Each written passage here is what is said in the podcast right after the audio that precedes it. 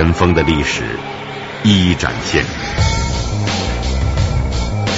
发现的真相就在耳边。尘封档案，现在解开悬疑的谜团。二零零五年的每日零点，尘封档案就要登场。午夜时分，打开尘封档案，我是吴勇。我们将要为您讲述的是新中国成立之后，北京警方侦破的第一起碎尸案。这件事情发生在二十六年前，一个寒冷的冬天。车厢里，一个无人认领的灰色手提包。乘警和乘务员上车检查时，发现六号车厢。行李架上还有一个灰色的人造革手提包和一个行李卷一个被肢解的无头无手男尸。打开手提包和行李卷一看，发现手提包内有一被肢解的男子尸体。尘封档案，请来老刑侦处处长为您讲述新中国成立后。北京警方破获的第一起碎尸案。北京火车站，车水马龙，人群拥挤，迎来送走。这是一九七九年二月二十四号下午四点五十一分，由北京到丹东的二十七次列车正在开始检票。别说，这辆车还真坐满了人。它途经天津、唐山、山海关、锦州、沈阳、本溪、凤凰城等站，行程一千多公里，在二月二十五号上午八点五分准时到达丹东车站。旅客们携老扶幼，背包提篮，陆续下车。奔向各自的目的地，可是乘警和乘务员却发现六号车厢的行李架上却留下了两件行李。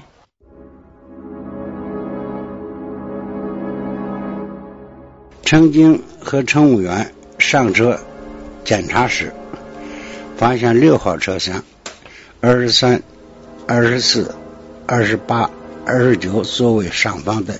行李架上还有一个灰色的人造革手提包和一个白色塑料行李卷乘警立即通知了派出所，并把两件行李拿到派出所。所长、指导员和民警打开手提包和行李卷一看，发现手提包内有一被肢解的无头无手的。男子尸体。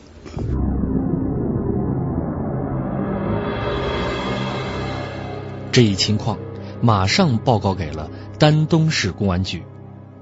丹东市局领导、法医、技术员都来到派出所。经过检查，没有新的发现。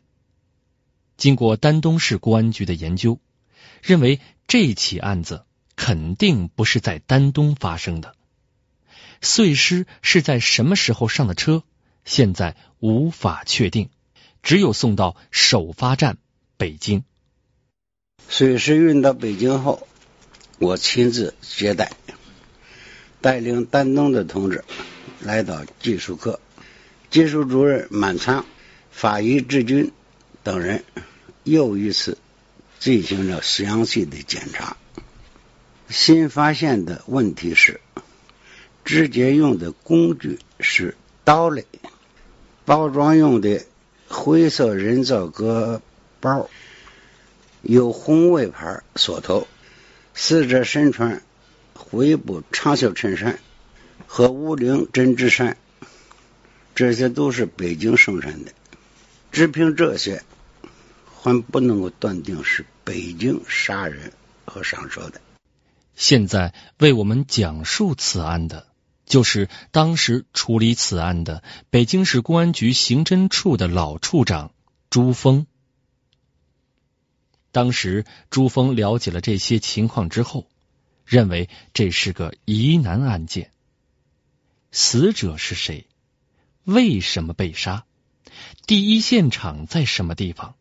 从哪里上的车？现在都不知道。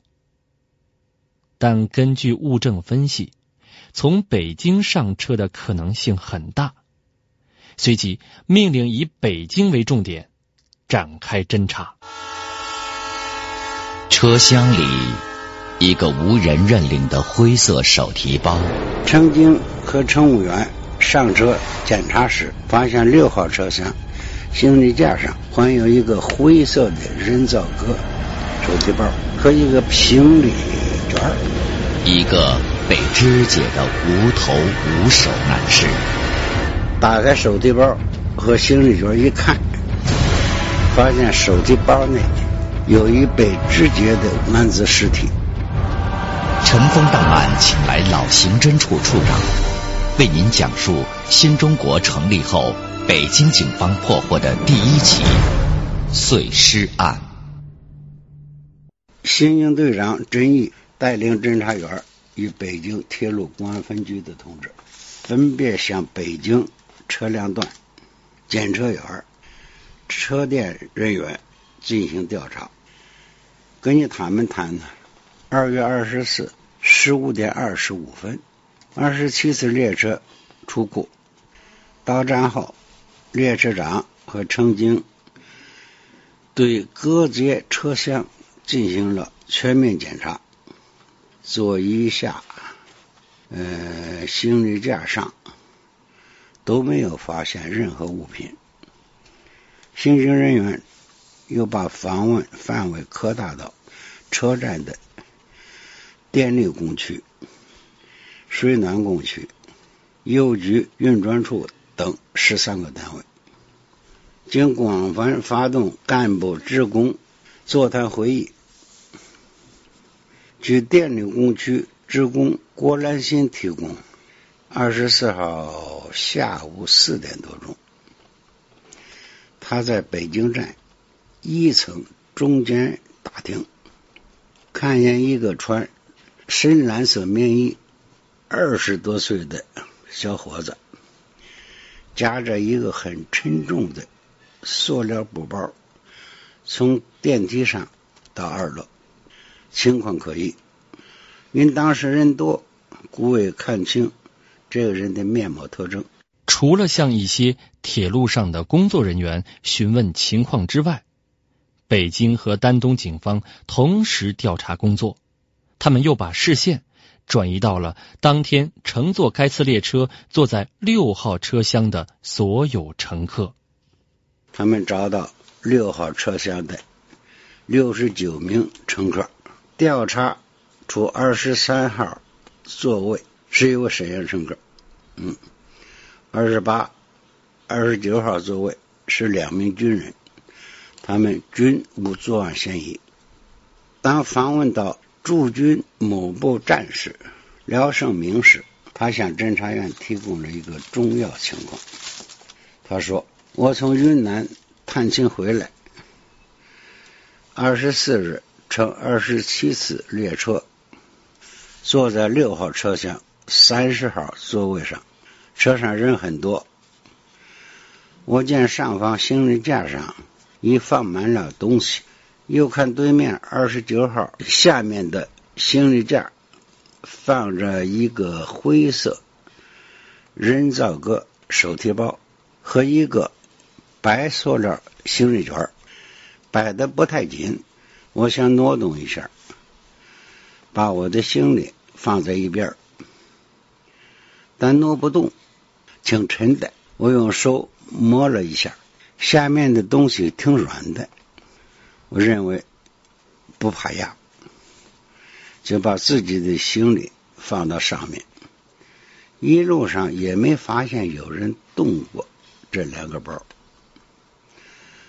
到丹东下车时，我取下自己的行李就走了，那两个包还在上面。经出示照片，他一看就说就是这两个包。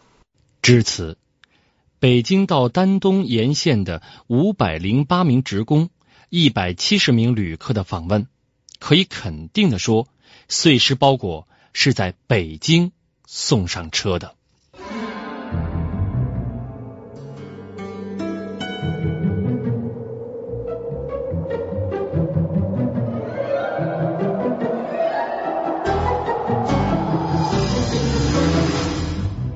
技术主任满仓和法医志军又对尸体和包裹进行了仔细检查。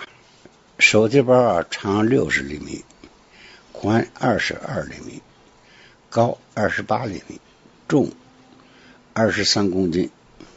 两边分别印有北京农展馆和美术馆图样，拉锁上有北京。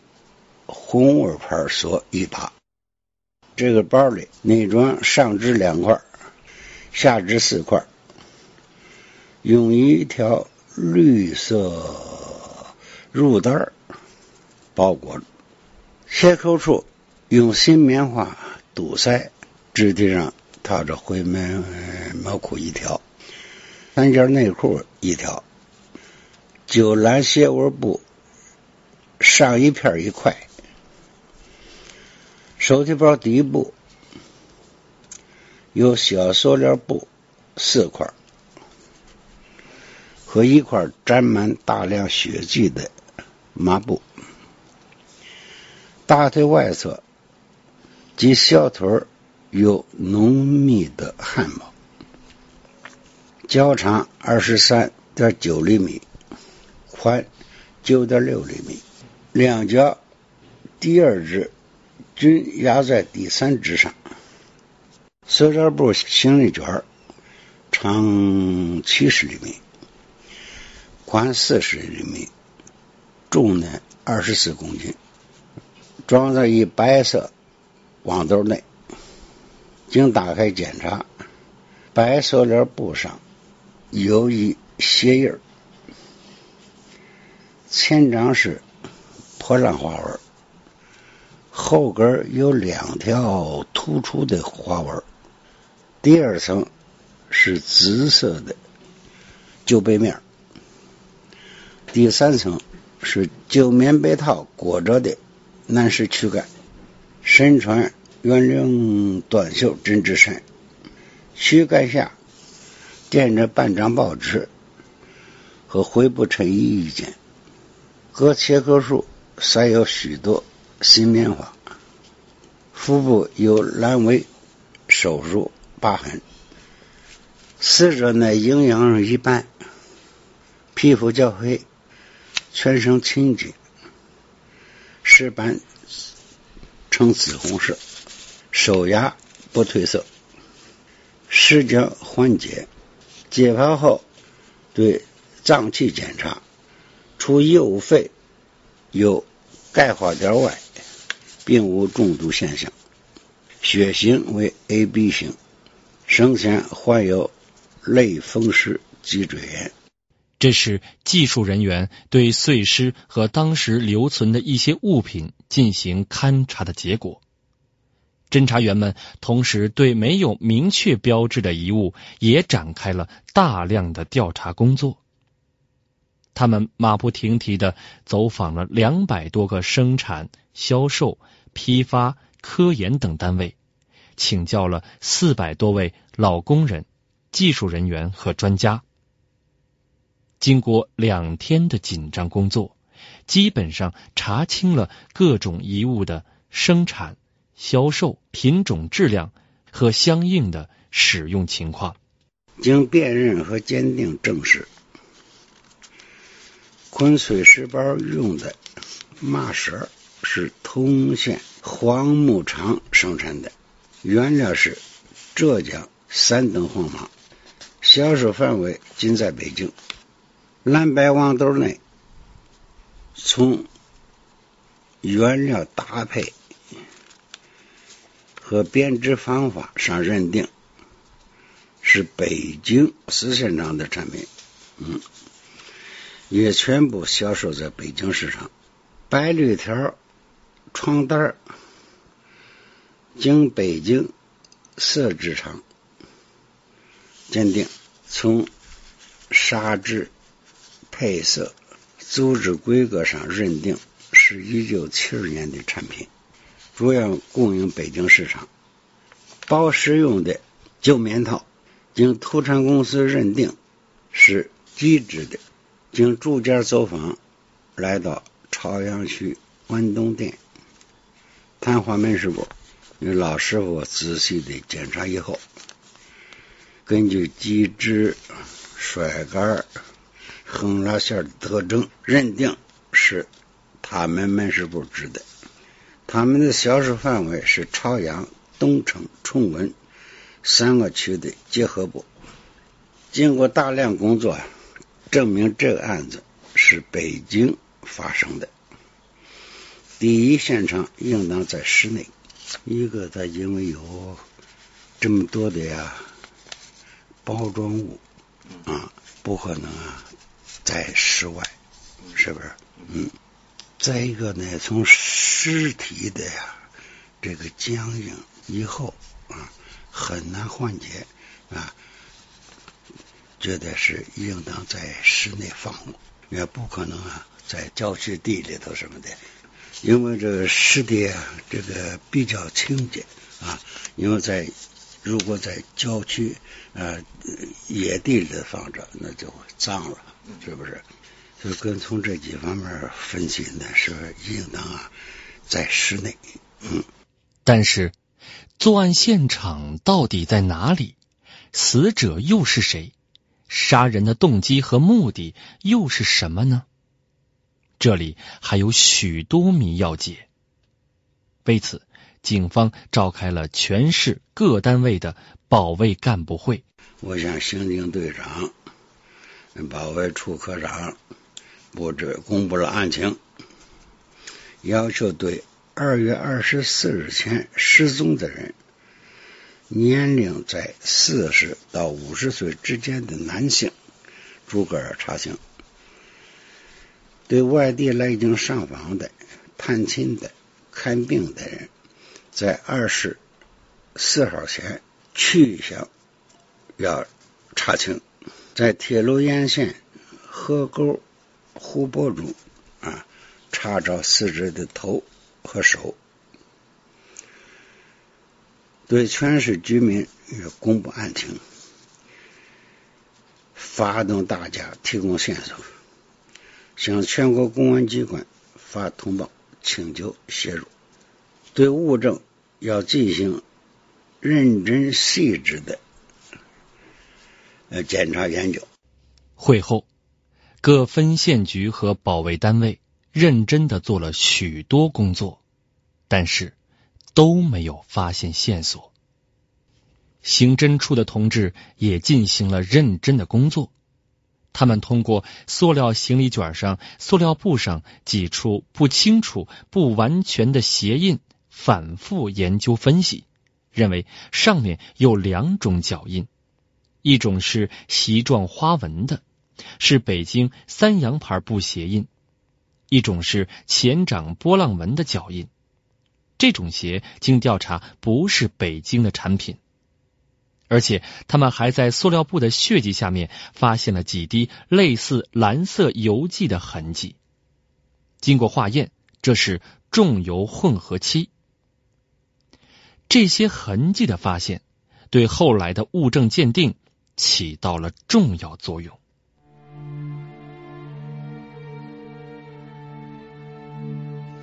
面对渺茫的破案线索，侦查员们又是如何对此案展开工作的呢？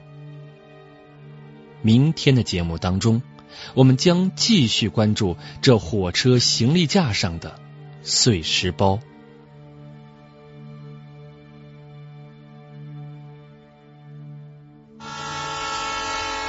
车厢里。一个无人认领的灰色手提包。乘警和乘务员上车检查时，发现六号车厢行李架上还有一个灰色的人造革，手提包和一个行李卷一个被肢解的无头无手男尸。打开手提包和行李卷一看，发现手提包内有一被肢解的男子尸体。尘封档案，请来老刑侦处处长为您讲述新中国成立后北京警方破获的第一起碎尸案。本期节目讲述人，原北京市公安局刑侦处处长朱峰。我是吴勇，明天节目再见。稻草堆里翻出女尸，尸体内仰卧，头部底下和这草垛上有大量的血迹，死亡时间已经超过了四十八小时。现场勘查中。唯独找不到证明死者身份的物证。